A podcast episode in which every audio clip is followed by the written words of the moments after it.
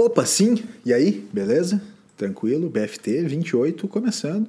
E hoje eu não tô muito na pilha de falar todo aquele texto não, então sejam todos muito bem-vindos. E aí, Toca, beleza?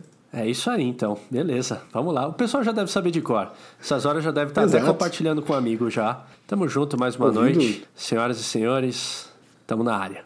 E aí, Toby, tranquilão? Eu podia falar tantas coisas sobre o BFT 28, mas se existe uma palavra que resume bem esse episódio, a palavra é histórico. O nosso grande mestre Chorão uma vez disse que com grandes poderes vem grandes responsabilidades, e aqui no BFT a coisa não é diferente. Porque, meus amigos, quando a gente está com o microfone nas mãos, a gente tem o dever e carrega a responsabilidade de trazer grandes momentos para os nossos ouvintes. E nós somos diariamente cobrados para nos reinventar, seja trazendo conteúdos relevantes ou mesmo aquelas boas conversas edificantes. Mas eu poderia destacar muitos desafios, 10 motivos que nos fizeram querer desistir. Ou mesmo 17 motivos que nos, tem, nos fazem ter força para continuar, né? Mas eu vou ficar com apenas um. Uma frase que diz muito sobre o que estamos vivendo hoje aqui. E essa frase ela foi originalmente proferida pelo aracnídeo, nossa aranhazinha preferida do Brasil, a queridinha de todos, e foi gentilmente adaptada por mim para o nosso contexto. Né? Nada temam. O BFT 28 chegou e ele certamente será histórico. E aí, gurizada? O que, que rolou de bom nessa semana? O que, que, que, que teve? O pessoal andou comentando alguma coisa? É, Eu tenho falou, um falou, feedback tal, tal, tal. sensacional. Vem de feedback, então. Para contribuir aqui com, o, com os amigos. É um pouco longo, ah. mas como eu já fiz uma abertura gigante, eu posso falar por mais duas horas. Tá certo. O, quem mandou isso aqui foi o Thiago Cheruti. Então eu vou tentar fazer um breve resumo enquanto eu estou lendo aqui. Tenho acompanhado o podcast e aí de tanto falar no filme Interstellar decidi olhar. Pois é, o Toca não gostou, é porque ele não entendeu mesmo. KKKK. Lembro de quando falaram sobre a primeira série completa que vocês olharam, e aí alguém falou em Lost e disse que gostava muito. Esse alguém foi o Tolkien, inclusive a única pessoa que gostava, tirando o, o, o próprio Thiago, que ele também gostou. Aqui. Disse que foi a primeira série que ele assistiu completamente e achou muito boa. E o Interestelar é bom também. Se o Toca falou em viagem no tempo e tal, mas ninguém viajou no tempo. Simplesmente, informação aqui, ó. Simplesmente o tempo passou de maneira diferente para cada um. Porque viajar no tempo é Dark, Doctor Who, etc. Agora, uma coisa que ele falou sobre o Matt Damon faz sentido. O personagem dele nesse filme é desnecessário. Poderia simplesmente dizer, quando acharam ele, que era tudo mentira, que o planeta é ruim, mas precisava sair de lá. Aí ele decide matar e roubar a nave. Nada a ver. Mas uh, se os outros que chegaram. É como se os outros chegaram lá no planeta fossem dizer assim: Ah, você mentiu e o planeta é ruim, então fique aí apodrecendo, seu canalha. E eu tenho uma pergunta para ele, então. Ele disse que curtiu o filme De Volta para o Futuro e eu também curti, mas eu queria saber se em algum momento ele percebeu no filme 2 da saga que o próprio filme se contradiz. E ele está fazendo sinais aqui com a cabeça de forma positiva. Digo isso por causa do. Eu não sei falar os nomes, mas vamos lá. Beef Tannen. Tannen, sei lá. Que em 2015 rouba o DeLorean. O Almanac. Volta para mil... Ele vai falar do Almanac. Pode ser. Volta para 1955, entrega o manual de esportes para o Beef mais novo e volta para 2015. Exatamente no mesmo lugar. Sendo que mais tarde o doutor diz que se você altera algo, uma linha nova de tempo começa. Se começou uma linha nova, então como é que o Beef iria para outro? como é que o Bife, que ele deveria ter ido para outro 2015, como é que ele voltou para o mesmo lugar e o Doutor e o Marty restaram todo o tempo. Enfim, uh, eles nunca teriam né, o DeLorean novamente, nunca iriam restaurar o tempo e eu não entendi nada porque eu não vi o filme. Hum, faz sentido. Faz Mas sentido. ele lembra que ele assistiu a primeira vez e quando o doutor falou sobre a nova linha de tempo, ele deu um estalo. Pô, como é que o cara voltou para o mesmo ano, né, se ele não voltou? Enfim, esse foi o grande comentário do Thiago, um então, fã Thiago, de Lost. O, o Thiago Xará, fã de Lost, gostou de Interestelar. A, a, respeito do Interestelar e da viagem no tempo, na verdade, talvez é, seja a, a primeira vez que o cinema retratou uma viagem no tempo, entre aspas, de maneira possível. Que a viagem no tempo ela é impossível, inclusive para a ciência, porém, dessa maneira, de tempos serem vividos de maneira relativa por cada pessoa, é possível. Ainda assim, entre aspas, mas é, na teoria é possível, na prática ainda não foi feito. Em relação ao De Volta para o Futuro, esse é um dos é, é, uma das falhas, digamos assim. Inclusive, eu ganhei de aniversário, acho que uns dois anos atrás, o livro De Volta para o Futuro. E aí ele conta todos os bastidores, etc. E essa é, cena, inclusive os próprios criadores da, da série, é, quem, quem dirigiu e escreveu, né, os, os dois Robert lá, eles falam que sim, é, tem essa falha, tanto que quando Biff retorna para a linha do tempo que não deveria existir mais, ele meio que morre, ele some, ele começa a ter, parece uma dor no peito, no coração, e ele meio que some. É a maneira que eles deram para o personagem sumir. Mas na verdade ele não poderia ter voltado para lá para devolver o DeLorean pro, pro Doc e pro Martin, Martin McFly. Então, sim, concordo total. É, é, se você for pegar Dark, De Volta para o Futuro, qualquer filme que trata viagem no tempo dessa maneira, você sempre vai achar alguma deixa que na verdade não, não ficou explicada ou tem furo, sabe? É muito difícil. Deve ter sido massa a conversa dos malucos, né? Ih, rapaz, não, ah, ele não podia ter voltado ali. Puta, que cagada. Ah, Mas já gravamos, ah, gastamos um ah, milhão nessa cena. tudo. Exato, o ator cara. cara dá uma dor, na, ah, dá um apendicite pra ele e vamos embora. Mata o cara ali, velho. Mata o cara ali, vai. E era isso. Não, excelente, excelente feedback, principalmente pela parte do Lost. Fico tocado que mais pessoas estão no meu, do meu time nesse, nesse quesito. Ok. Algum, algum, algum feedback aí, Toca?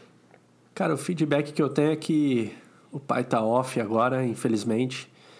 Então, tô, tô chateado ainda pela, pela derrota do PSG. Não, não tô em clima de fazer feedback essa vez, cara. Ficou chateado, Toca? Fiquei.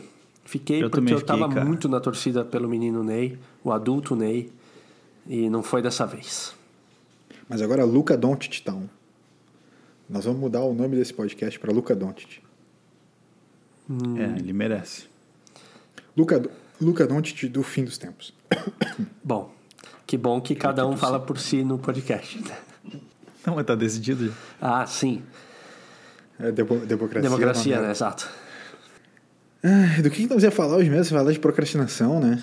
Nós estamos desde o episódio 3, esse programa, sem, sem zoeira, né? Nós estamos desde o episódio 3 para falar de procrastinação. Mas, aliás, esse podcast em si é sobre procrastinação, não o capítulo, mas o Blues Fim dos Tempos. Porque a gente, como já contou em alguns momentos, a gente pode relembrar essa história aqui, mais uma vez, é, porque a gente falou lá no, no é, MesclaCast, né? Como foi o começo do Blues Fim dos Tempos, por que ele surgiu. E ele foi um exercício de procrastinação, porque a gente fala há vários anos já em criar um podcast, e só agora em 2020 que a gente criou. E esse episódio, ele é dedicado uma ode à procrastinação?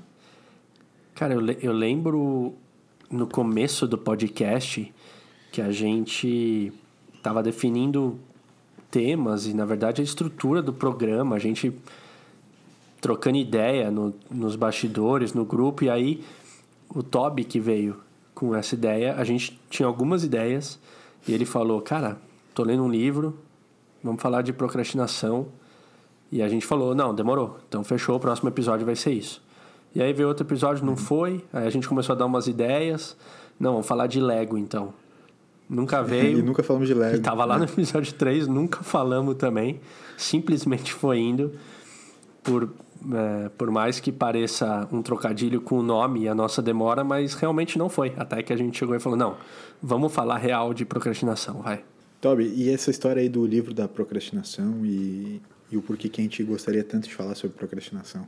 Bom, eu não posso dizer por que eu gostaria tanto de falar sobre procrastinação, porque eu não sei. Mas eu acho que é uma característica em comum que temos. E aí, por conta disso, eu fui atrás de um. Na verdade, assim, ó, eu não fui atrás do livro de procrastinação. Agora que eu lembrei. Hum. Eu fui atrás dos livros mais lidos da Amazon durante a quarentena. Que eu queria ver o que, que a galera tá lendo, né? E, pasmem, o primeiro livro mais lido de todos era o livro de procrastinação.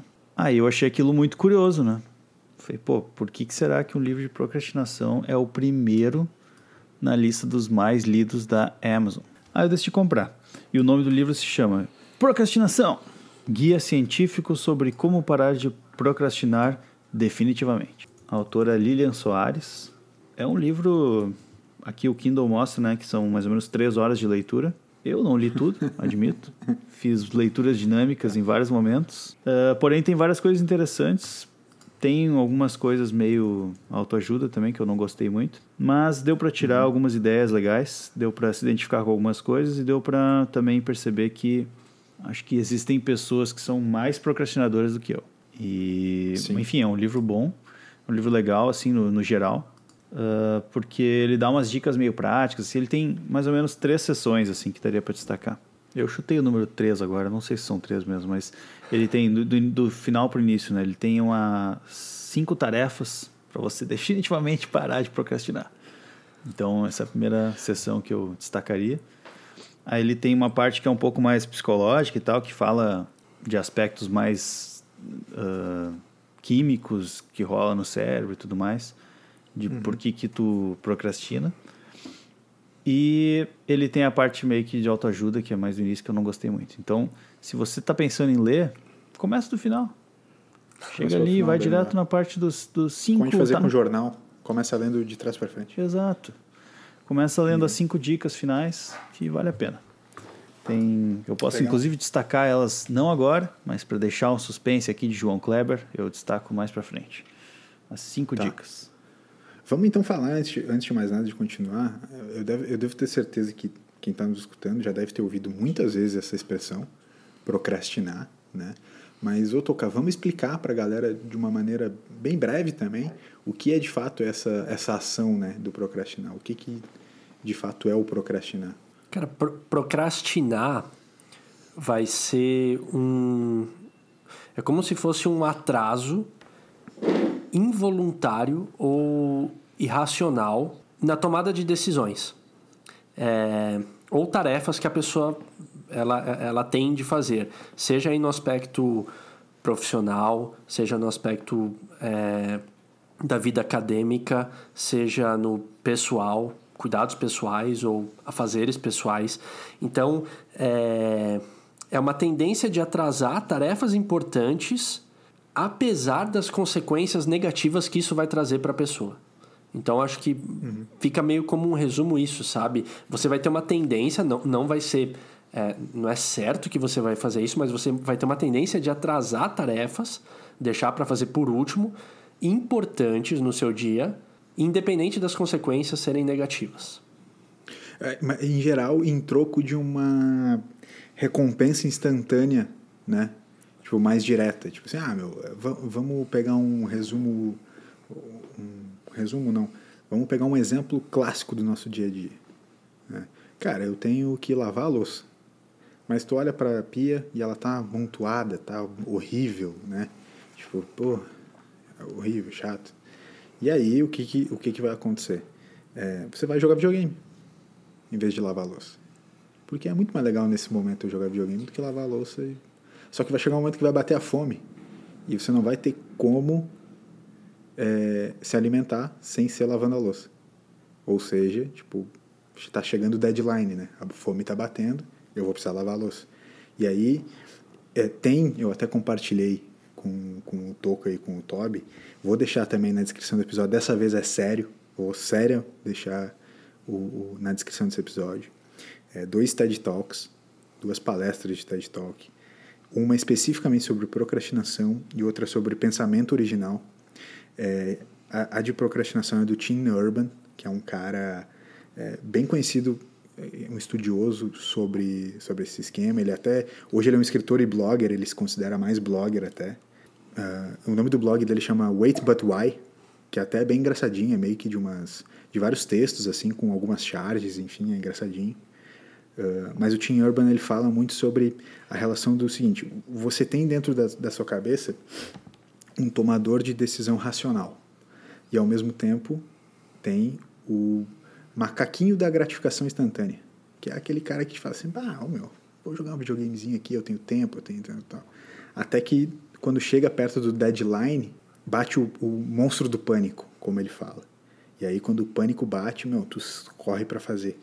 Isso, esse esquema de, de procrastinação, cara, é, pro criativo, e eu passo muito, muito por isso, assistindo essa palestra do, do, do Teen Urban no, no TED, ela deve ter o quê? Perto de uns 14 minutos, então é bem rapidinho de assistir. Uh, eu, eu me vejo muito no que ele está falando. Muito, muito, muito, muito, muito. E chega um momento que ele fala assim, cara, se está funcionando para ti, tá tudo certo. Isso é uma coisa que eu, depois de um, um, puta tempo, assim, porque a gente já falou muito aqui entre a gente, né? Pá, o cara, pá, procrastinar é difícil tal, procrastinar, não sei o que, tem um monte de coisa que é, é, é tenso e tal. A real é que eu, é, dentro do meu trabalho, por exemplo, eu descobri que pode ser muito bom para mim. Pode ser muito bom para mim procrastinar, porque é o meu estilo criativo ser assim. Meio que assim, cara, esse sofrimento do tipo assim, meu, está chegando o deadline faz parte do meu processo criativo. Eu preciso desse sofrimento. Mas é, o, o Tim Urban ele fala um negócio importante é que assim, o, o grande problema é que quando você tem um deadline tá tudo certo. O, o esquema é quando você tem projetos que não tem deadline, né? Tipo, comigo mesmo é assim, cara, eu preciso ler mais, vamos supor. E nesse momento é, vamos, é comigo mesmo é assim. Não existe deadline para eu ler mais, porque não tem ninguém me cobrando que eu preciso ler mais. Não tem ninguém me cobrando que eu preciso fazer tal coisa. E aí, tipo, meu, que deadline é esse? Não, não tem nenhum monstro do pânico que vai me atacar. Porque em vez de ler, eu vou jogar videogame, em vez de ler, eu vou ir escutar música, em vez de ler, eu vou ir, sei lá, ver NBA, entende? Então, essa coisa do ler mais é, um, é um, nesse momento, um objetivo sem deadline. E não ter deadlines é o que tem nos matado em relação à procrastinação. E, e isso que o é, Tim Urban ele fala na, na neuropsicologia que ele, ele, ele fala do, do, do plano racional que a gente tem, aí vem o macaquinho, que é como se fosse prazer. Na verdade, vai ser um. A, a, gente tem, a gente tem dentro de nós o sistema límbico, que ele é uma zona inconsciente tá, do nosso cérebro, e que dentro dela está o princípio do prazer. E a gente tem o córtex pré-frontal, que basicamente é o que difere a gente dos animais, que é a nossa racionalidade, é a nossa maneira de planejar as coisas. Então, o sistema límbico, por ele ser é, super arcaico, digamos assim, ele é muito forte e ele tem um princípio de prazer que ele é, ele, ele, ele é instantâneo, ele é momentâneo. Então, ele sempre vai estar tá conflitando com o, a nossa racionalidade. Então, esse exemplo que você deu, putz, eu tenho coisa para fazer, eu não sei o que, mas, ah, vou bater um videogame. Ah, sei lá, vou comer alguma coisa, vou assistir um filme, vou jogar uma bola, sei lá. Sem, o, o nosso cérebro, cérebro, ele tem uma tendência de deixar para depois. Então, sempre vai ser uma constante nossa é, tá, nesse, tá nesse conflito e tentar fazer a racionalidade vencer. É, com isso, as pessoas podem falar, ah, então você está falando que todos são procrastinadores? É difícil afirmar isso, mas eu acredito que todos já passaram, no mínimo, por alguma experiência de procrastinação. Acho que é, é difícil alguém não ter passado por isso. E a nossa tendência como ser humano é se é, é tentar deixar para depois e se ocupar com outras coisas. Inclusive, uhum. uma coisa que eu paro para pensar que eu até estava ouvindo um tempo atrás. Eu não sei se eu já comentei isso aqui, tá? Se eu estiver sendo repetitivo, mas é, é, a questão do, do nosso. É, a gente tem um tédio existencial. Se a gente imagina a nossa vida sem trabalho, sem lazer, sem nada, simplesmente existir aqui na Terra é tedioso isso. Dá um tédio. Então, muito dos nossos afazeres, tirando as necessidades básicas que a gente tem, a gente faz para ficar tentando encher de coisa para a gente não lidar com esse tédio existencial. Porque, é, é, é, de alguma maneira, entre aspas, a gente acha que completa a gente. Mas o que a gente perde nisso é o ócio, é, o ócio criativo que a gente tem. E esses momentos de ócio criativo, que aí entra um pouco da. Que até você falou, que a procrastinação te ajuda a ser mais criativo, etc. Esses momentos que a gente não se importa tanto de ter coisa para fazer, mas a gente deixa se levar um pouco, eles estão sendo cada vez mais anulados. E aí, com isso, a gente acaba anulando também nossa criatividade. Então, se a gente, de repente, se planeja muito, se acumula de coisas, etc., a gente deixa esse ócio criativo de lado e a procrastinação, a gente pode estar tá se atrapalhando também, muitas vezes. É meio que um equilíbrio entre o, o, o ser procrastinador e ser aquele extremamente planejado, sabe? Esse esquema que tu falou do, do Oscar Criativo é legal. Acho que o segundo vídeo do TED que eu, que eu coloquei e mandei para vocês tem a ver com isso. Mas antes de falar sobre ele, desse vídeo do Adam Grant, eu queria perguntar pro Tobi, cara, tu, tu, tu te sente um procrastinador no dia a dia ou tu consegue controlar melhor esse, essa relação do afazer e do, do prazer instantâneo, assim? Depende, como o Toca falou, todo mundo, todo mundo em algum momento é. E aí, para mim, são fases. Às vezes eu sou bastante procrastinador e às vezes eu consigo me planejar bem. Mas o, uma coisa, duas coisas que o livro ajuda a entender um pouco e que eu faço, talvez por isso que, que eu consigo às vezes vencer a procrastinação. Uma delas é, primeiro, que sempre existia, eu também sempre tinha esse. É, eu sempre achei que a procrastinação por, por si só fosse algo negativo. Uhum. Porque a gente estava, ao invés de fazer alguma coisa que, com planejamento, então, normalmente a gente pensa, ah, se planejou é porque foi bem, né? A coisa aconteceu da maneira certa. Mas o livro não fala exatamente isso. E hoje, assistindo os, os TEDs que tu mandou, aliás, também os caras não falam exatamente isso. Claro, tem o lance que tu falou do team, do team Urban que, que é relacionado ao prazo, à falta de prazo, mas o livro fala um negócio que é assim, se não te incomoda isso, se tipo, se não tá te deixando mal na tua vida profissional ou na tua vida pessoal, é só uma característica, azar, sabe? Tá de boa, é. Tá de boa, é. relaxa e vai. É. Agora, o que ele, ele associa muito, a autora associa muito a essa questão da procrastinação com, com autoestima, com tu, tu começar a se sentir mal e, e tu começar a deixar de fazer coisas que são importantes para a tua vida, não só no trabalho, ou no, seja uh, cuidar do corpo ou, ou, cuidar de uma alimentação e tudo mais. Uma coisa meio que vai levando a outra. Então, uh, isso eu queria comentar. A segunda coisa que eu ia falar, que o livro ajuda também, é uma coisa que eu faço. Comecei a fazer depois que eu comecei a assumir muitas coisas diferentes no trabalho.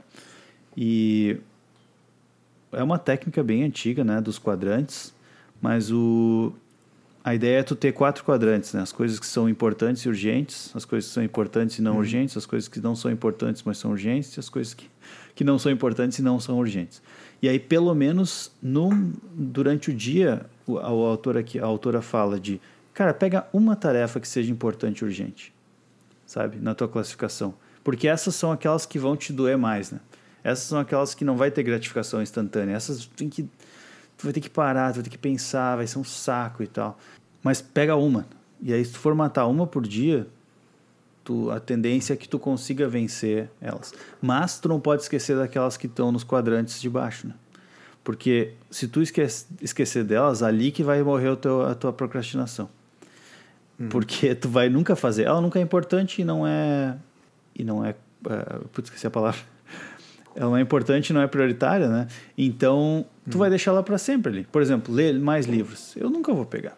Aí ela fala, então assim, pega uma tarefa que é importante e, e obrigatória tu fazer, mas pega também uma tarefa daquelas que não é. Pelo menos começa ela.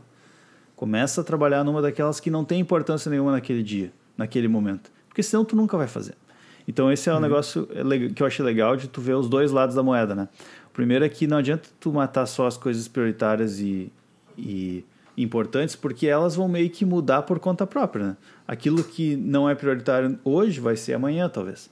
E aí tu vai matar ela amanhã. Mas ela diz: não, então organiza isso na tua cabeça. Pega uma hoje, mesmo que ela seja prioritária para semana que vem, mas pega hoje. Mas ao mesmo tempo não esquece daquela que ela vai ser prioritária só ano que vem, porque o ano que vem chega. E aí, se tu deixar todas assim, a tendência é que tu espere. A tua cabeça parece que vai te dizer assim: ah, se eu fizer amanhã eu tenho mais tempo, sabe? Tipo, hoje já são 20, já são 10 horas da noite. E eu tinha que fazer uma coisa importante. Então eu não vou fazer hoje porque amanhã eu vou ter 24 horas para fazer. Faz muito mais uhum. sentido eu fazer amanhã. Mas aí na verdade, o teu cérebro procrastinador, ele vai dizer: "Não, amanhã, ah, amanhã não tô afim. Faz no outro dia que tu vai ter mais tempo". Então, isso eu, come, eu comecei a fazer já faz um tempo, essa questão dos quadrantes. E, e é difícil, cara. É difícil tu pegar uma coisa que não tem importância. Porque tu sempre vai. Tu vai sempre olhar para aquilo que. que realmente está ali no, no, topo, né? No quadrante principal. E aí tu olhar para o quadrante mínimo ali, que é sem importância e sem prioridade, bah, é complicado. Então, por isso que eu disse que às vezes tem situações que eu sou às vezes tem situações que eu não sou, né? É, é, eu, eu gosto muito desse negócio do quadrante, da, dessas organizações, porque existem de fato uma série de técnicas para que tu possa ser mais produtivo. Mas aí é onde eu quero entrar no, no, nesse gancho do Adam Grant, que é o segundo TED, que ele fala assim, cara, o esquema não é ser mais produtivo, não é combater a procrastinação para ser mais produtivo, mas é entender como a procrastinação pode ser parte do teu processo criativo de fato, que aí é onde entra o ócio que o Toca comentou. É, esse tempo de, de te desfocar do problema, de fato te faz repensar uma série de caminhos. É isso que o Adam Grant começa a colocar.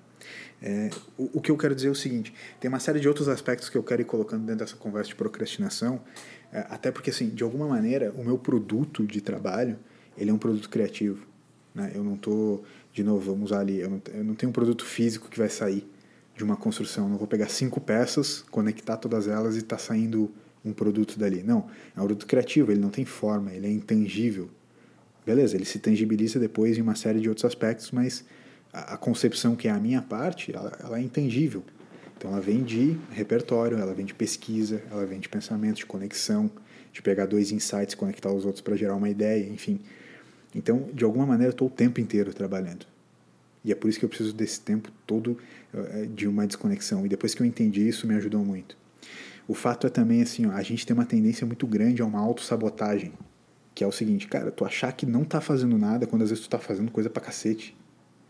Né? Tipo assim, a grande parte do meu trabalho, é, às vezes eu sou cobra, cobrado, assim, não digo cobrado por alguém, mas cobrado por mim mesmo. Às vezes, tipo assim, ah, entregas de projetos. Mas é um fato que, sim, cara, quando eu estou conversando com pessoas, quando eu estou em reuniões, quando eu estou dando direcionamentos, quando eu estou lendo, quando eu estou pesquisando, quando eu estou vendo tudo e fazendo tudo que eu estou fazendo, é trabalho também. É, né? Tipo, tá fazendo parte de um objetivo maior que em algum momento vai, vai me ajudar. E depois também que eu entendi isso de alguma maneira e parei um pouco com essa autossabotagem do não estou fazendo nada, que entendi que tudo é repertório para mim, eu passei a ficar mais tranquilo com o meu processo criativo que era, a, que era a minha grande briga nessa minha procrastinação, né? Tipo, eu falei assim, caralho, como, como assim? Eu fiquei, eu tinha 30 dias, eu fiquei 29 fazendo nada e em um dia eu matei. Não, cara, tipo, talvez em 29 não é que eu não fiquei fazendo nada, eu só não trabalhei de fato montando o negócio, mas eu estava trabalhando também, fazendo outras coisas, sabe? A, a gente tem uma tendência de focar no alívio imediato que a procrastina, que a procrastinação traz, porque ela tem um lado de prazer, ela tem um lado de alívio, porque, ah, depois eu faço. Então, isso traz um alívio. Uhum. A gente tem uma tendência de se focar nisso, ao invés da gente pensar mais profundamente no que causa desconforto. E esse desconforto pode ir, inclusive, nessa linha que você estava falando agora. Uma cobrança exacerbada que a gente faz de eu não estou fazendo nada, sendo que na verdade a gente pode estar tá fazendo alguma coisa. Ah, em 29 dias eu estava fazendo algumas coisas que me trouxeram para no trigésimo dia eu completar a tarefa. É, a, a, a, a, procrastinação ela pode trazer uma cobrança, e, e, aí eu vou falar um pouco em cima no, no consultório, né?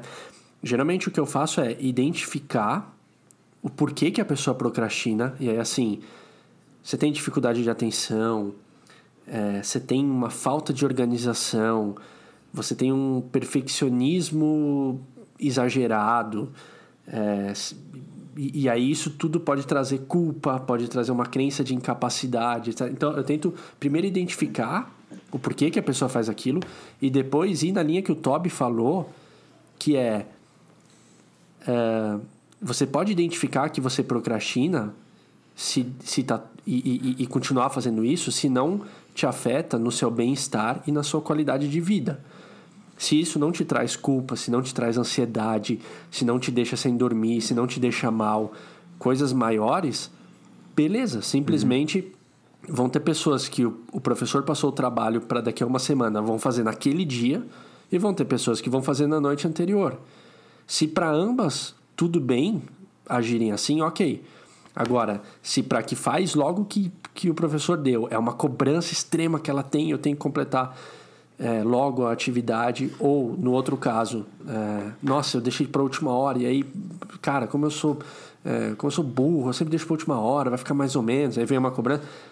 Se vai para esse lado de ambos, é ruim. Agora, se ambos estão ok com a situação e não atrapalha, tá bom também. Pode levar com uma leveza maior, sabe? Mas não depende muito do tipo de tarefa que tu está fazendo. Com Porque certeza. Eu, eu entendi o exemplo do LS ó, e concordo que no trampo dele, talvez uh, tu, a criação dele realmente, esse processo todo de, que ele chama de procrastinação, talvez não seja exatamente procrastinação. Sabe? Talvez uhum. seja só um processamento criativo mesmo, um processo criativo que tu tem. Mas uh, pensa, por exemplo, numa sei lá, uma coisa mais manual, uma montagem de um carro. Mas tu escrever um, um livro, ou, sei lá, tu preencher um relatório X. Às vezes demora. Fazer um trabalho de química. Né? Não é porque tu, tu não fez nada do, do trabalho que tu ficou pensando em química e aí vai te ajudar. Não, sabe? Talvez tu fez no último dia e aquilo fez com que tu teve que ler pra caramba sobre o assunto, teve que retomar, daí tu teve que começar a escrever, daí tu perdeu a noite inteira fazendo porque tu precisava de tempo para aquilo. Ou eu preciso preencher um relatório aqui pro, pro trabalho que me exige ler três artigos, sei lá. Sabe? Talvez se tu ler na última hora e preencher, tu vai fazer de qualquer jeito. Então, nesse sentido, eu não sei, cara, se, se é bom, sabe? Não, eu não, eu não tenho é dúvida ruim, que seja daí. ruim. É, eu não tenho dúvida que seja ruim. E é sofrido. Né? Eu não tenho dúvida, não tenho dúvida. É por isso que eu digo que, assim, é, é, é algo muito próprio para mim. Né? Eu acho que, que tu é desse jeito. De fato, assim, a procrastinação para mim é algo muito próprio, porque ela não envolve esse, uh, essa responsabilização a outras pessoas ou a outros processos. Então, eu tendo a ser menos procrastinador quando, eu, eh, quando outras pessoas dependem de mim. Entende? Tipo assim, cara, outra pessoa depende de mim para fazer a parte dela. Eu não posso atrasar a parte dela por, porque o meu processo criativo é desse jeito. Então o cara vai lá e faz, assim. Mas ao mesmo tempo, eu tendo aí no limite do que eu posso, sabe? Ah, eu, eu, eu acho que o, o nível da, da atividade ou do que se é esperado é, é levado muito em conta. Se é um uhum. trabalho de escola, que nem no meu exemplo, ok. Agora, se é que nem nos exemplos que o Toby deu, que a régua tá lá em cima, a pessoa aí vai entrar no que eu falei, bem-estar, qualidade de vida e etc a pessoa vai ter que ter noção do quanto que aquilo exige para ela. Então, quanto mais a régua em cima, com certeza. Eu não sei como foi. Esse exemplo do Toby acho que relembra um pouco para mim, assim, do que foi a minha faculdade, por exemplo. Não sei como foi para vocês, mas para mim foi muito assim. Eu olhando hoje a minha faculdade, pensando nas, no potencial que ela tinha para mim, eu vejo que eu, eu não aproveitei quase nada dela nessa relação. Porque eu procrastinava a faculdade, né? Cara, beleza, o cara ia pra aula de uma maneira diferente, um pouco sobre deadlines e entregas, mas o cara, tipo, meu, tu não fazia os trabalhos, tu não, né, tipo, não, não estudava direito, tu, ah, não prestava muita atenção, beleza, ia no dia das provas. Eu já passei em cadeira da faculdade sem ir em nenhuma aula, aparecendo no dia da prova, fazendo a prova, passando, assinando a chamada e beleza. É, é orgulho isso? Não, cara, pelo contrário, é tosco. Só que aconteceu, cara, porque, meu, era o meu jeito, eu não conseguia. Eu fui no primeiro dia, pá, meu, eu não vou conseguir vir nessa aula, não vou. Beleza, fui, fiz as provas finais, passei por algum milagre da, como é que é, da retórica, né? E foi isso, entende? Aconteceu, eu não sei como era com vocês, mas o cara hoje um pouco, quando o cara amadurece um pouco, vê assim, tipo, ruim, né? Tipo, poderia ter aproveitado mais, mas ao mesmo tempo não sei, cara. Não sei se eu voltasse hoje eu não ia fazer a mesma coisa, entende? Eu lembro que quando eu terminei a faculdade, eu estava numa das, das últimas aulas. O, o, eu tive quatro anos de, de sala de aula, digamos assim, e o último ano foi uma especialidade dentro da psicologia. E aí eu estava uhum. nessa especialidade e eu bati um papo com o um professor que eu falei, eu queria começar a faculdade de psicologia hoje, de novo, com a cabeça que eu tenho hoje. Porque várias coisas eu fui semelhante. Mesmo se eu. Tá, você não foi na aula, eu fui. Dá na mesma. Eu não tava lá de. de eu tava só de corpo presente, sabe? Várias uhum. aulas eu acho que eu deixei de aproveitar. Com certeza isso deve uh, afligir a maioria dos alunos, né? Acho que muito por interesses e tal. Porque isso também é meio que assim, a faculdade como obviamente nem é tudo, não é todo mundo que vai e tal, mas meio que para eu trabalhava o dia todo e tinha aula de noite. Então, tipo, o cara passava de fato, meu, das 8 à meia-noite, 8 da manhã à meia-noite, fora de casa. E, tipo, chegava em casa só para dormir. E era isso. Então, tipo, de alguma maneira, a aula de noite era quase como uma obrigação final é, formal, sabe? Sim. É, entende? Tipo assim, cara, tu não tava de fato lá estudando, tu só tava, meu, só tô fazendo a aula aqui para pegar o diploma e poder seguir minha carreira. Porque o cara já tava trabalhando, tipo, já tava no mercado, já precisava, tipo, correr para ter a própria grana, assim, sabe? É, é. Entende? Então, tipo, não era, não era uma educação, era um protocolo, sabe? É, é, é tem uma coisa que a gente está falando, acho que do, a gente está falando de alguns tipos de procrastinação que são diferentes. Tem essa procrastinação, talvez um pouco mais senso comum, e, e, senso comum sem ser diminuindo ela, né? Porque às vezes quando você fala uhum. senso comum é como se você diminuísse, mas de maneira nenhuma. E tem uma procrastinação crônica, que, que aí já entra num aspecto mais patológico, que são pessoas que aí, vamos pegar o exemplo que o Toby deu, que mesmo com essa régua mais alta de exigência, continuam. Pessoas que vão pagar aluguel atrasado, é, vão mandar mal no trabalho, vão deixar para fazer compra, sei lá, de Natal na véspera. Tipo, eu tô dando vários exemplos, mas assim, pessoas que elas vivem sempre nesse modelo de última hora, de ruim, é, é totalmente negativo, só que aí já é uma questão patológica porque é crônico. É uma pessoa que ela não consegue sair desse lugar. E aí, com certeza, é muito mais profundo o porquê que elas, ela age assim e ela uh, pensa desse jeito. É, lógico, aí vai ser uma questão mais profunda de entender, etc. Mas, assim, talvez a gente esteja falando de alguns tipos de, de procrastinação né? diferentes, sabe? É, quando eu, quando eu comecei a falar antes, eu disse, eu, quando eu, o livro... A primeira coisa que o livro mostra é que tem gente muito mais procrastinador aqui eu, e que vocês, assim, pelo que a gente conhece. Porque realmente ele fala sobre esses casos mais crônicos. Assim. Pelos exemplos que ele dá, são coisas que eu ficava assim pensando, não, mas peraí, sabe? Aí já é demais, né? Uhum, uhum. Então, realmente é, é, importante tu, tu relembrar isso, porque talvez essa procrastinação que a gente tem, ela, ela é ruim, claro, ela atrapalha em certos momentos. A gente às vezes fica angustiado, fica impaciente. O paciente não fica ansioso, né? Mas ela talvez não é nesse que, que faz a gente realmente ficar com um problema de saúde, sabe? De realmente de ter uma performance ruim e daí daqui a pouco perder o um emprego, sei lá. Hoje à tarde, quando a gente estava debatendo algumas coisas ali, eu fiz algumas conexões, cara, inclusive nisso aí que tu estava falando, Tobi, ah, tem gente que é muito pior e tal. E aí o, o Toca até comentou que uh, pode passar para níveis, é, nessa relação patológica, pode passar para níveis é, piores, assim, né? Ou até de, de chegar a doença mesmo, né? O, o, cara pode ficar doente, enfim, tem uma série de doenças. É, eu estava, hoje, hoje de, pela manhã eu apresentei um projeto no trabalho que ele fala muito sobre esse novo, com a pandemia se passou a valorizar a casa de uma maneira diferente. E aí, dentro desse, desse aspecto todo ali, eu lembrei de um álbum, um álbum do Tame Impala, que eles lançaram é, no começo desse ano, em fevereiro, chama Slow Rush. Por acaso, é, é um álbum que foi lançado em fevereiro, é, que é meio que uma ode ao entendimento do tempo. A gente estava falando, é, engraçado, né? A gente estava falando sobre inter, interestelar, sobre a relatividade do tempo, o tempo passa de maneira diferente para as pessoas, enfim. É, isso se conecta um pouco ao Slow Rush.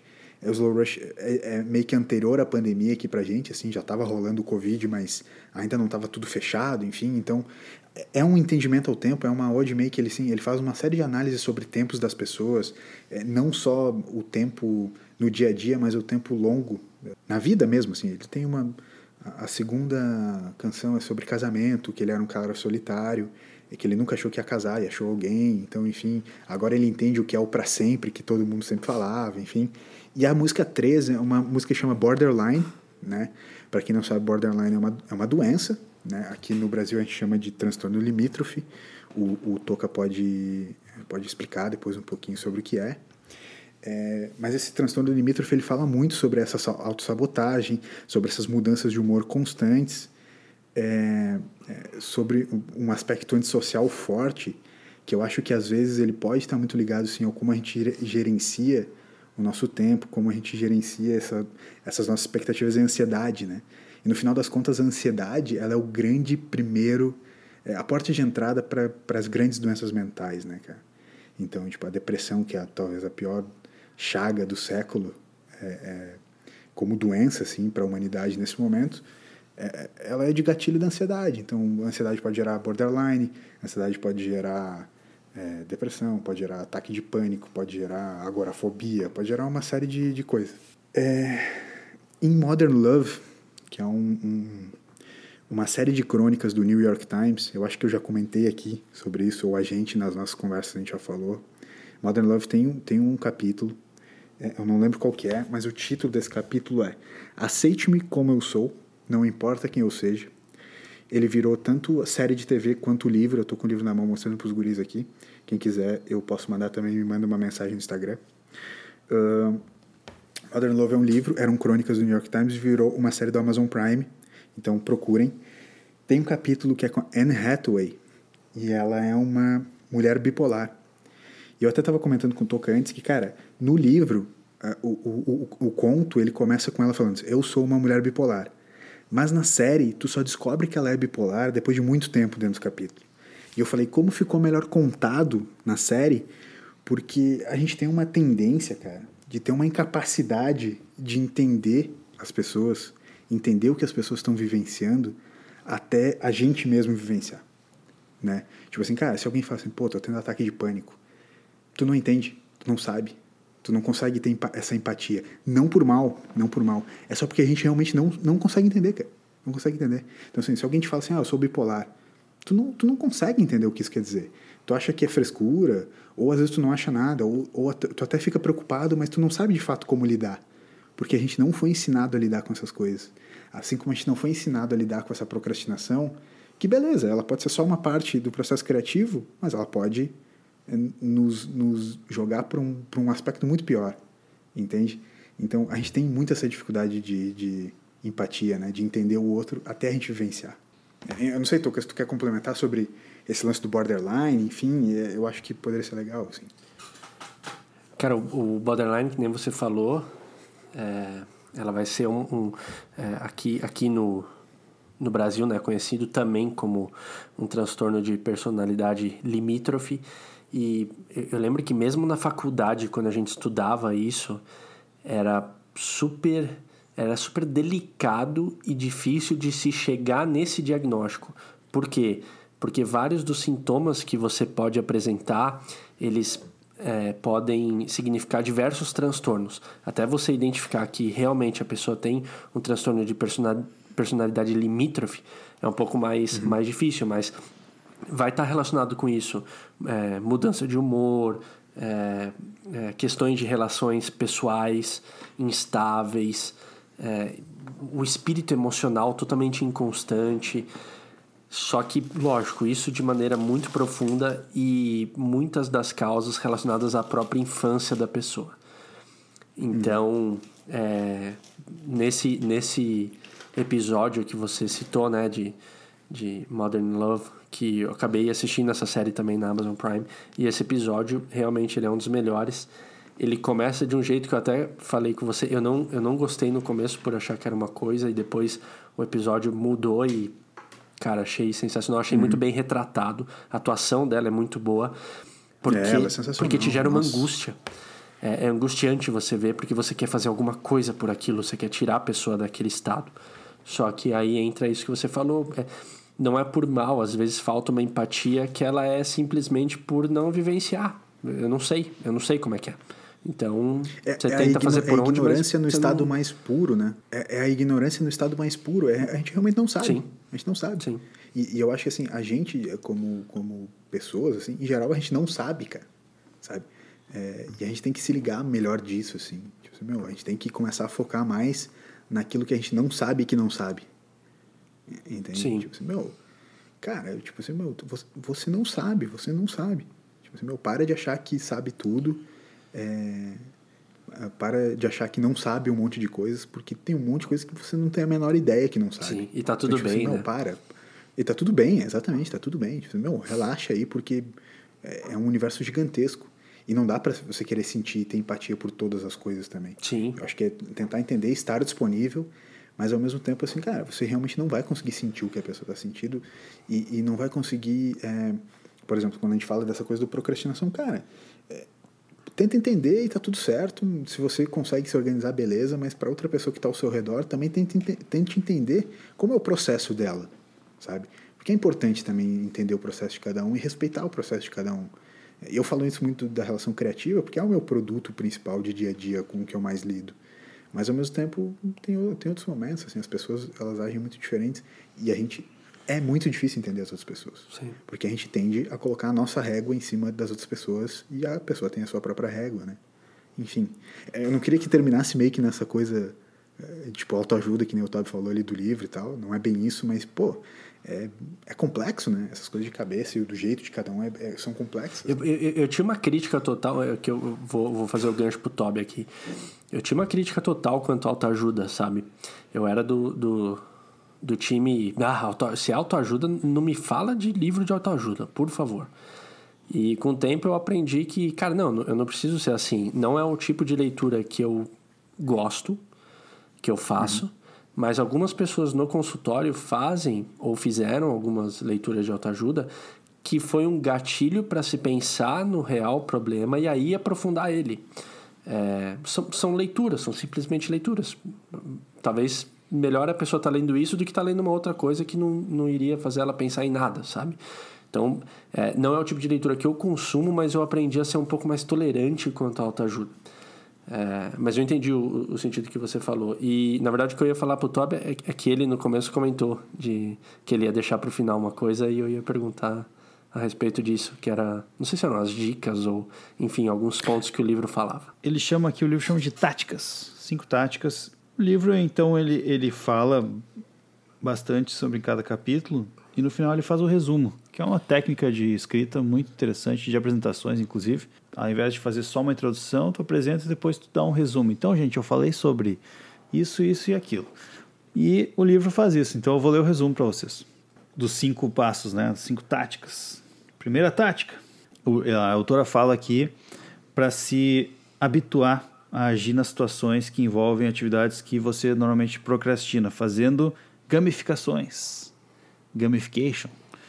É, Tá. então, colocando desafios que daí tu, por exemplo, ah, eu preciso ver essa tarefa que é muito complexa, muito chata. Mas, então, o meu desafio é pelo menos abrir a tarefa. Depois, meu próximo desafio vai ser começar, sei lá, se eu escrever um e-mail importante, eu vou começar a botar as ideias em, em pontos aqui, aquilo que eu quero, em tópicos, né, aquilo que eu quero destacar. Até tu finalmente, então, ir concluindo, concluir a tua atividade final. Ah, a parte 2, a tática 2 é tu ter um ritual de, de início, né? De começar. Porque ela fala bastante sobre a dificuldade do procrastinador é começar. Por muitas Mas vezes até ritual discordo. é tipo, sei lá, eu acho matar que um bode. não é só come... exato. Não é só começar às vezes também é, é tu dar continuidade. Mas enfim nesse caso ela dá algumas dicas e a dica que eu achei mais legal é a dica do 3, 2, 1, agora! Já! Que é tu nem Tá pensar muito assim meu vai, faz. Faz que é muito chato Fei- e tal, feito é melhor que perfeito. começa Aí ela, ela faz uns exemplos legais que, que acho que vocês vão se identificar, principalmente o LS. Academia. É chato, né? Então, assim, ó, É. tu vai pensar amanhã é dia de academia, de manhã. Então tu coloca ali o teu tênis da academia e tua roupa da academia do lado da cama. E quando tocar o despertador, tu simplesmente levanta sem pensar no que está acontecendo, como se estivesse pegando fogo a casa. E mete o tênis, pega a tua toalhinha e sai de casa. Quando tu viu, tu já tá lá, sabe? Aí tu não tem mais Isso escolha. aí. Tu já acordou, tu Isso já aí. passou por toda a parte difícil.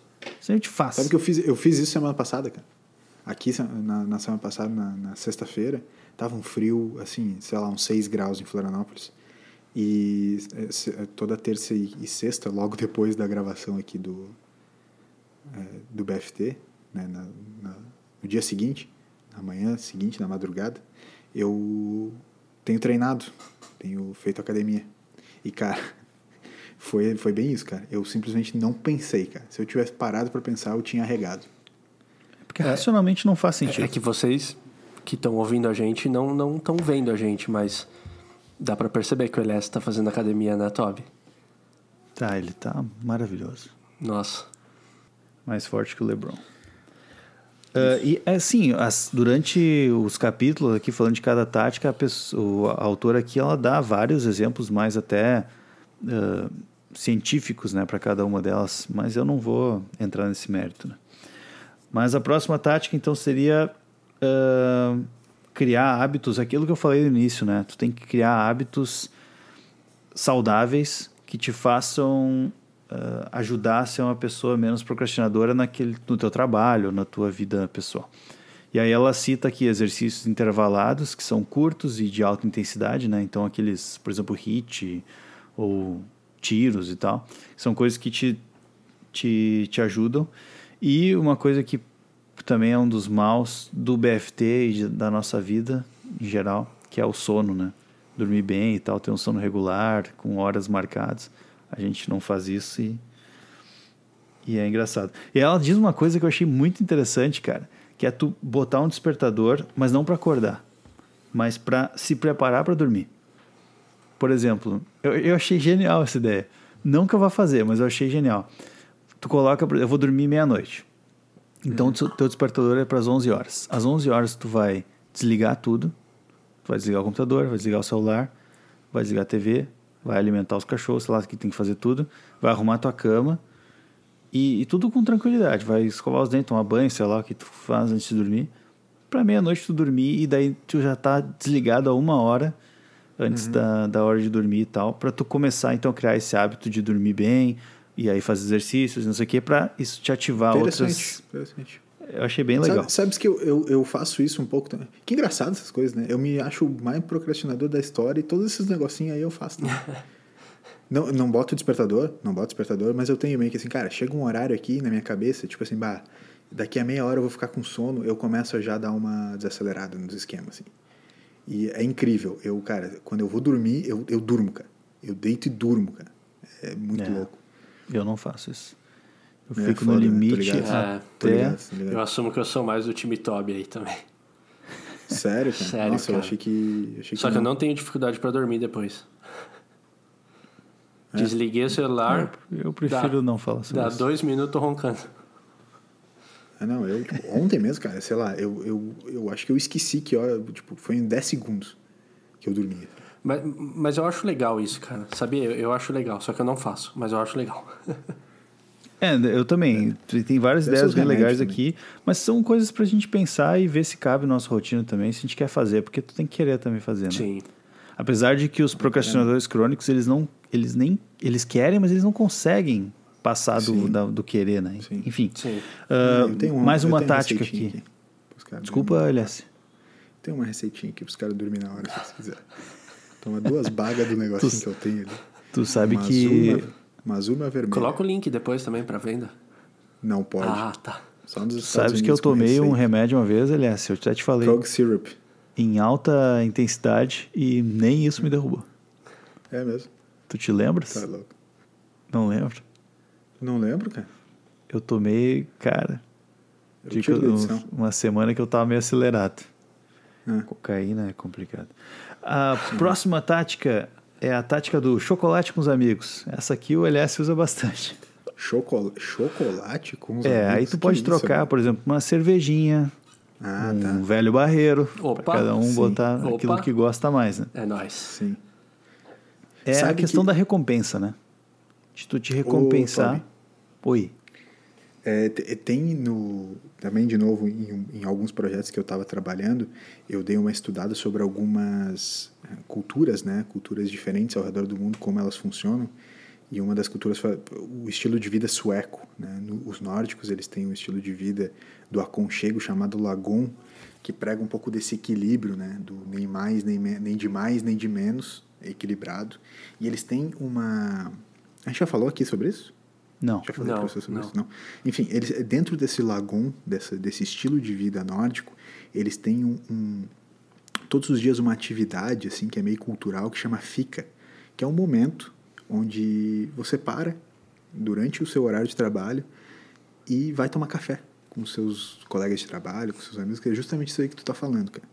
Então é um momento ali, cara, assim, eu, eu vou ir tomar um café com a galera, vou meter um happy hourzinho, entendeu? O nosso happy hour aqui no Brasil, os caras têm lá meio que nessa pegada assim, meu, quatro e meia da tarde, e, e eu já tive em Estocolmo, e, e, foi muito engraçado, porque, meu, quatro e meia da tarde a gente tava no centro lá de, de Estocolmo, em Gallenstein, que é um, tipo, um bairro histórico e tal, e tava meio vazio, assim. E, cara, bateu quatro e meia, tipo, perto das cinco, assim. Meu, começou a vir aquele monte de gente tomando as ruas e começaram a, a sentar nos cafés e sentar nos lugares. A galera realmente, meu, para pra tomar café. O, o chá das cinco da Inglaterra, sabe? É meio que essa pegada que os caras fazem, assim. Meu, é um momento pra tu, meu, tu realmente desligar. É tipo assim, meu, saí do trabalho, tomei um café com a galera e vou para casa. Então, tipo assim, meu, é, não é direto do trabalho para casa. É tipo, parei, desopilei e aí sim eu vou para casa descansar, saca? Interessante. Para finalizar aqui, uh, a última dica é se questionar. Legal. Por exemplo, assim, por que que eu por que que eu não fiz as tarefas antes? Por que que eu não comecei? Por que que mesmo fazendo isso e sabendo que eu vou me sentir mal, eu continuo fazendo? E tentar realmente, além de perguntar, te responder, né? Assim, faz, será vale a pena passar por isso? E aí, como é que eu posso fazer diferente? Essas são as táticas do livro Procrastinação, best-seller da Amazon. Legal. A escritora Lilian deve estar muito feliz nesse momento, porque vendeu muitas cópias do seu livro.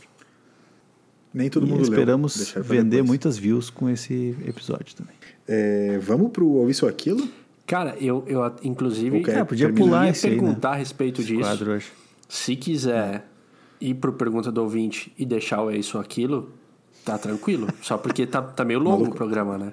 O, ma- o maluco não fez, meu. Não, Ele não deixou fez, pra lá. ele Cara, na, procrastinou. fez, na verdade tá feitinho esse e o próximo. Jamais fico pensando na audiência, na paciência da audiência. Não, vai lá, meu, vai lá. Então vamos. Vamos meter, vamos meter. Então. Eu sei que o Toby tá louco pra ficar olhando o jogo, mas. Não, eu já tô olhando o jogo. Inclusive, ele já fez um post no aqui, né? Instagram a respeito do Stories do Instagram. Tu tava, tu tava acessando o Instagram durante a gravação, Toca? Fiquei sabendo aqui. Tu tava acessando. Meus assessores estavam postando aqui, rapaz. eu não sei o que eles estavam Ah, postando. perfeito. Meu assessor, Chewy.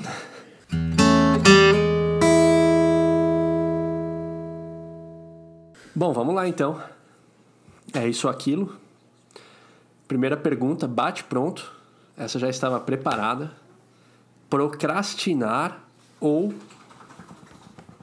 aprendi com o que falamos hoje e tentarei melhorar. Procrastinar. Ah, vamos procrastinar, azar. Beleza.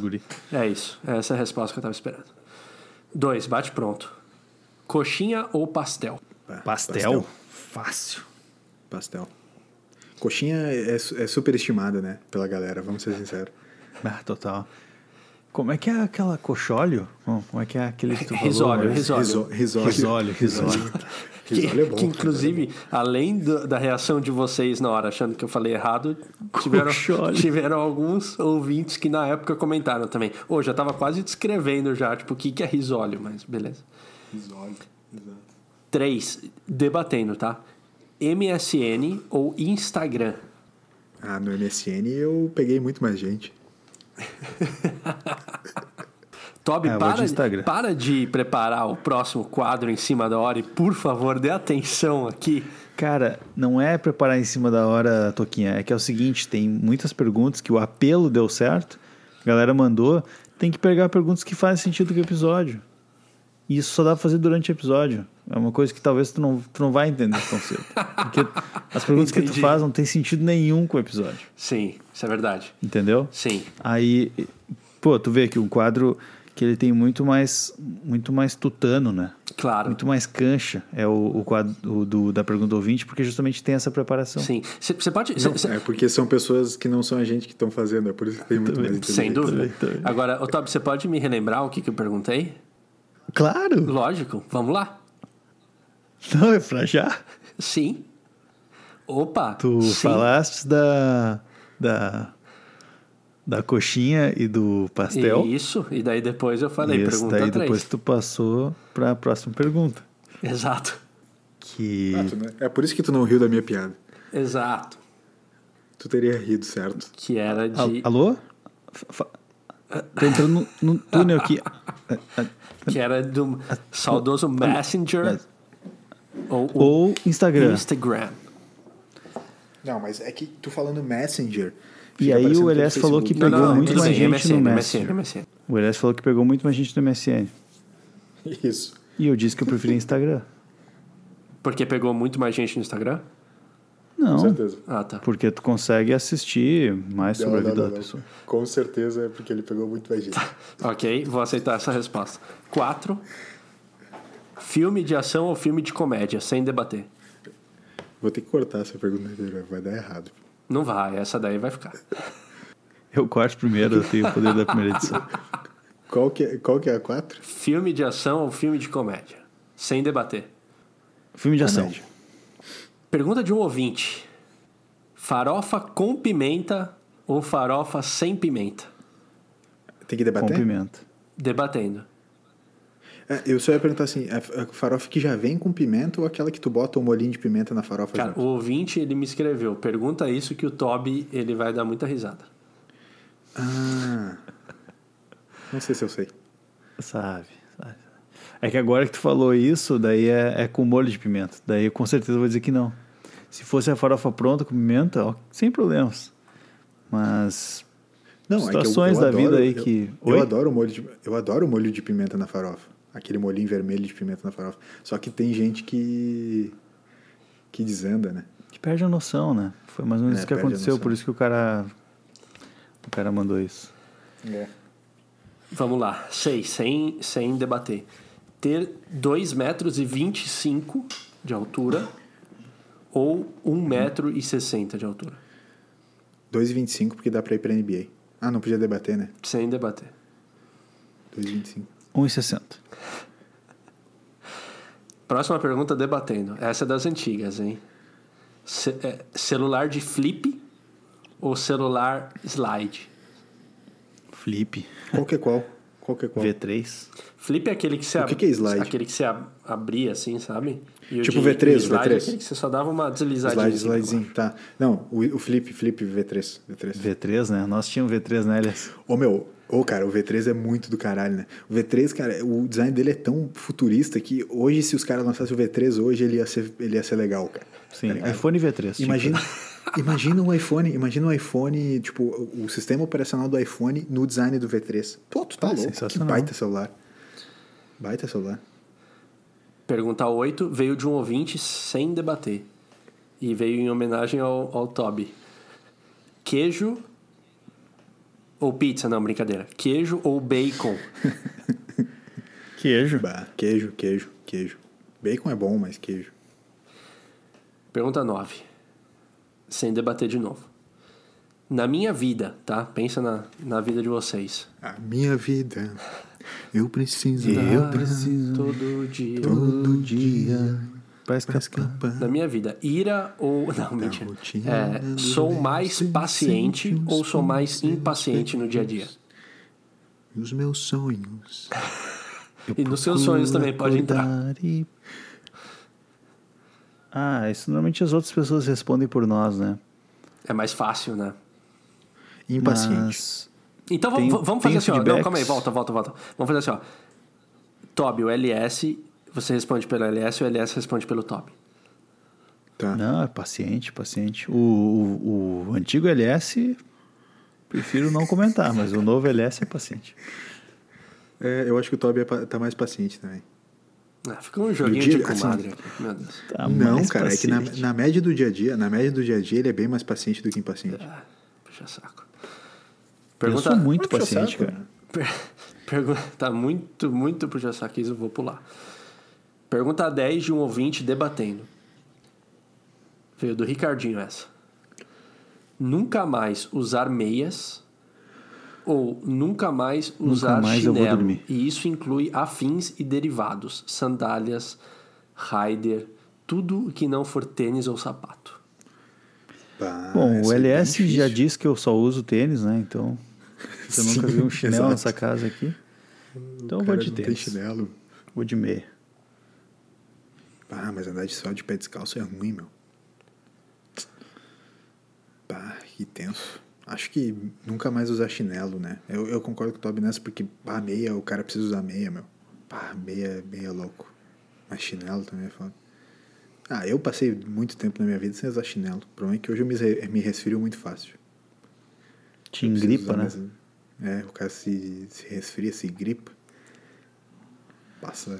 Por conta do chinelo? Sim, se eu eu boto o pé no chão, assim, o chão frio, eu me resfrio. Com neve, né? É, aqui, aqui em Florianópolis neva, pô. Aí, é, pô, é tenso. É, então.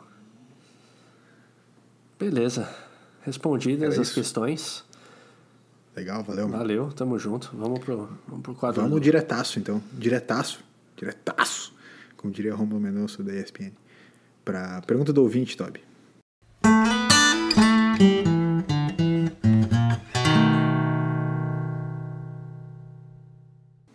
Muito bem, muito bem, muito bem, muito bem. Muito bem. Vamos para a pergunta do ouvinte. E hoje, como eu disse antes, tivemos os ouvintes, eles mandaram muitas perguntas. A gente está com muitas perguntas aqui, o que é muito bom para nós e para vocês também. Então vamos lá. Oi, Toca. Estou aqui no carro ouvindo o grande ídolo do BFT, vulgo Charlie Brown Jr., e me veio uma pergunta. Essa aqui vem do ouvinte Chorão. De acordo com a letra Hoje ninguém vai estragar meu dia, o que ou quem faz estragar o dia de vocês? Pausa dramática no BFT. Posso. Eu, eu, eu, eu tenho um negócio que estraga meu dia, assim. É super simples, básico, é, mas é para ver como o esquema cultural é forte.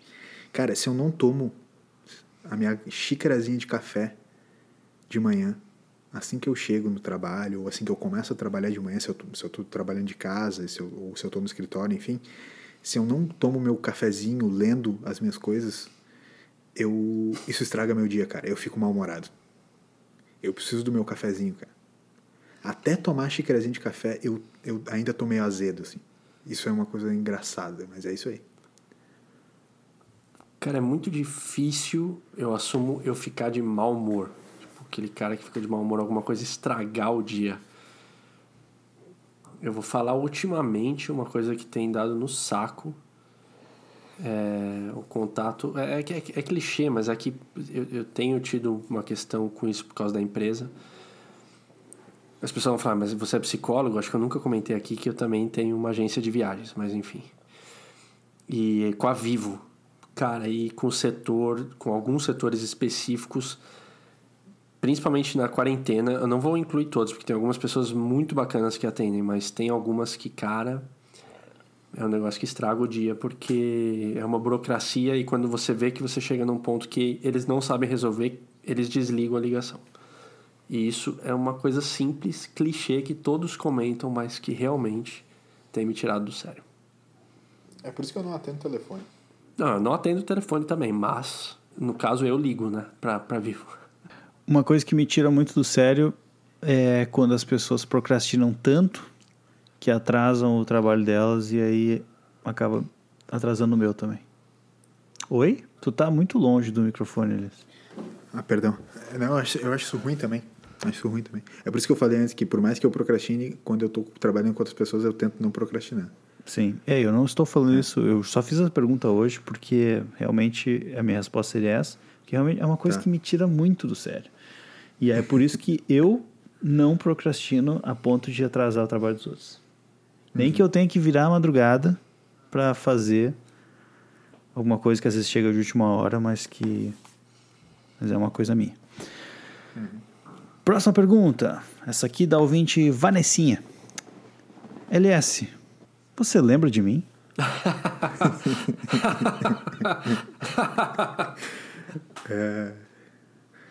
Vanessinha. De onde? Ah, eu não posso dar muito detalhe também, que depois fica, fica Do complicado MSN, pra né? mim, né?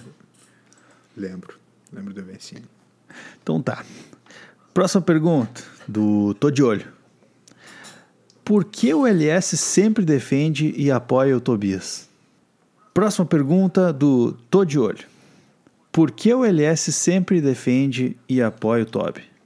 Eu não poderia defendo. concordar mais. É uma defesa mútua aqui que, meu Deus do céu. Toca, tu acha que eu sempre defendo e apoio? Não, eu, eu não- eu não acho, eu tenho absurdo. certeza. Mas não, aqui. mas def- defender primeiro, defender de quê? Defender de quem? Não, defender por quê? Um sempre, def- um sempre defende o outro, e aí quando eu e o Toby a gente. Um tá no grande debate, Ah. o LS é. Não, desculpa, mas nessa eu vou ter que concordar com o Toby, não sei o que tal. Isso é clássico, cara tá inclusive o o ouvinte. cara tá inclusive o ouvinte, cara cara. tá Tamo puto, junto, meu. mano. Tô de olho. É nós. Não, eu acho que o Estatísticas BFT tem que trazer um relatório atualizado pra gente sobre isso. Eu concordo com o Toby.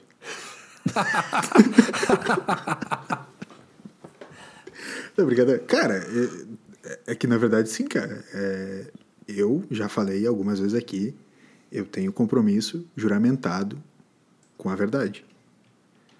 Se o ouvinte tá achando que eu tô apoiando o Toby, eu só queria dizer que a minha opinião em geral é baseada em, no que, naquilo que eu acho que é verdade, naquilo que eu acho que é o mais certo, naquilo que eu acho que é o correto. Em geral, a gente só discorda em relação a opiniões, não é em coisas sacramentais. De alguma maneira, nós três somos muito alinhados em uma série de coisas. Mas, por exemplo, vamos lá. O Toby acha Lost ruim. Como que eu não vou concordar com ele? Só para dar um exemplo. Só para dar um É, exemplo. essa ficou fácil. Entendeu? Daí nós vamos ir para Interestelar. Se vocês estão falando que eu tô apoiando o Toby em Interestelar, aí já é injusto, porque eu nunca falei que eu apoiava ele que Interestelar era bom. Falei desde sempre o seguinte: não vi, não vou ver. Inclusive nessa, concordei com o Toca. Falei, cara, Toca tá certo, não vou ver, cara. Achei ruim, Toca. Depois de, Falei, de- vamos depois de escutar. 27 programas, teve uma concordada comigo. Sim, é só tu trazer, é só tu trazer opiniões alinhadas às minhas opiniões. É, Em e, vou tô de olho, concordar você contigo. ouviu, né? Que ele falou, a minha opinião está alinhada com a verdade, e logo o que ele se referiu foi com inverdades da minha parte, mas segue, É, seguimos. Não, Toca. Não, Toca. Em outros palavras, ele falou que eu sou muito mais inteligente que tu. Porque eles consideram muito Tá, inteligente. mas- E a gente concorda em praticamente tudo. Tá, mas nisso, É óbvio nisso eu concordo com vocês.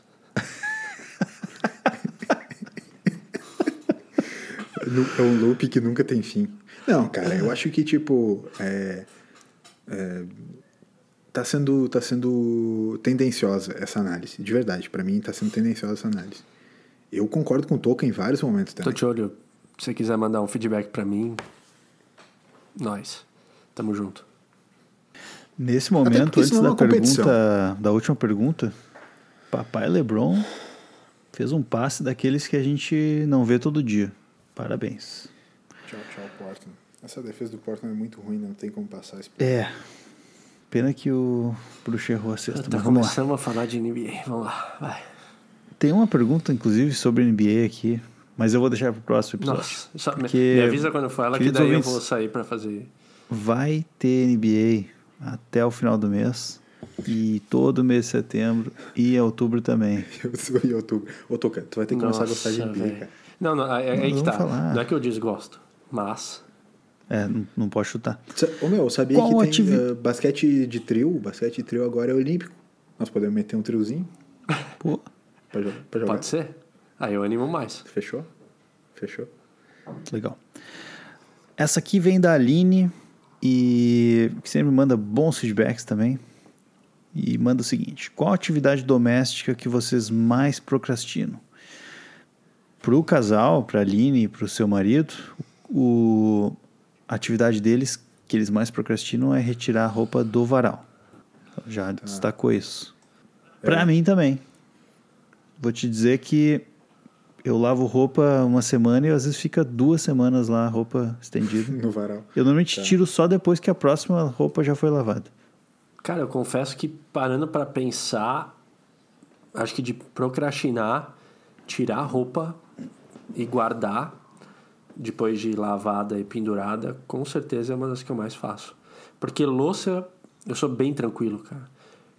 E limpeza, faxina, essas coisas também, mas realmente guardar a roupa enche o saco, cara. É, gua- guardar é, essas coisas que vocês falaram são chatas, assim. Eu tô pensando aqui das coisas que eu faço, porque em geral roupa eu não mexo, eu lavo mais louça, eu faço essas coisas assim, tipo cozinho e tal. Então, é, com a roupa eu mexo menos. A Carol mexe mais com isso. Ah, cara, uma coisa que eu procrastinei muito durante muito tempo aqui pra fazer de tarefa doméstica foi limpar a geladeira. Sabe? Tipo, a geladeira depois, ah, cai uma coisinha ou outra, vai respingando, depois de um tempo ela tá meio melecadinha, assim, né? Eu procrastinei durante. Agora ela tá limpa de novo, ainda bem. Mas eu procrastinei durante muito tempo para limpar a geladeira. Ô Toby, você limpa vez ou outra o seu micro-ondas? Porque observamos que você faz uso constante dele. Eu uso muito Inclusive, mete um. Miguel louco, né? Arrasta pra caramba naqueles stories. né? Nossa! Ah, mete o louco. O maluco mete um frango e depois mostra um frango pronto. Não, é, Tá exato. É óbvio. Sim. tipo, é óbvio que ele não fez no micro-ondas aquela porra, tá ligado? Pode crer. Aí esses dias, inclusive, até, eu até fiz um stories que eu tava cozinhando alguns Não vi. legumes. E aí uma a ouvinte, a Lilian, mandou assim, ó. Ó você querendo combater com os stories do Toby no micro-ondas. Jamais serão. Concordou comigo de novo? Na verdade, Ih, eu tô rapaz, aguardando o LS falar, mas com certeza ele vai concordar com você nessa. Concordar com o quê? Eu acabei de Ah, criticar ele o cara, velho. Ele tá acabei de todo criticar. vitimista agora. Ah, vai se fuder. Acabei de criticar o maluco dizendo que ele engana pra cacete com esse papo de micro-ondas. A minha, Ele a minha mete, resposta, a minha não- resposta para o ouvinte foi que um puxa o outro. Então, enquanto um, enquanto um vai postando, o outro vai postando, um vai puxando o outro, cara. Tipo, tipo o Cristiano Ronaldo e Messi. O negócio é ser famoso e rico. Com essa, me despeço do quadro. Acho que tá bom então, né? Acho que foi, né? Passamos do avançado da hora já. É, foi. Deem boa noite aí e tamo junto. É o antes do depois do avançado da hora. Antes do depois da meia-noite, do pôr do sol e do. Né? Usando a É. trilogia, tá? Avançado. É, é isso, então. Ficamos por aqui. Nos vemos no próximo com convidado.